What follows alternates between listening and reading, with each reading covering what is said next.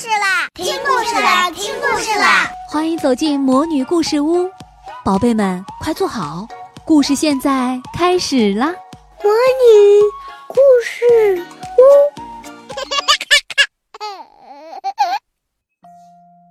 小丽的中秋节。再过两天就到中秋节了，街坊邻居全都忙着准备回老家去。一大早，小丽一家就出门了。汽车站已经排了好长的队。好，出发了。可是汽车动都没动。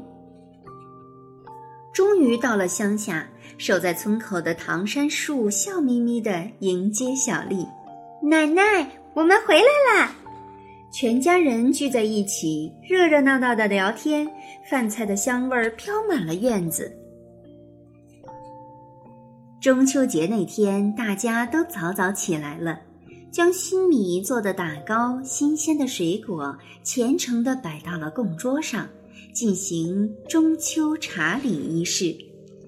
沿着弯曲的山路，全家人一起去扫墓。村子里传来喜气的农乐声，哥哥们顺着山路飞奔而下。合着农乐的节拍，全村的人都跳起了舞，肩膀耸动，手舞足蹈，扭动的人群转起了大圈圈。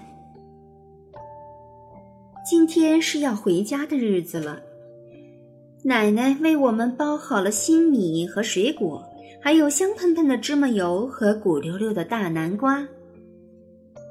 再见，再见，奶奶再见。半夜才到家，趴在爸爸的背上，小丽梦见了奶奶。亲爱的小宝贝们，今天的故事就讲到这儿了。想听更多的好故事，欢迎你在微信公众号上搜索“魔女故事屋”，加关注来和我们做朋友。这里有更多的好故事等着你哦。我们下期再见。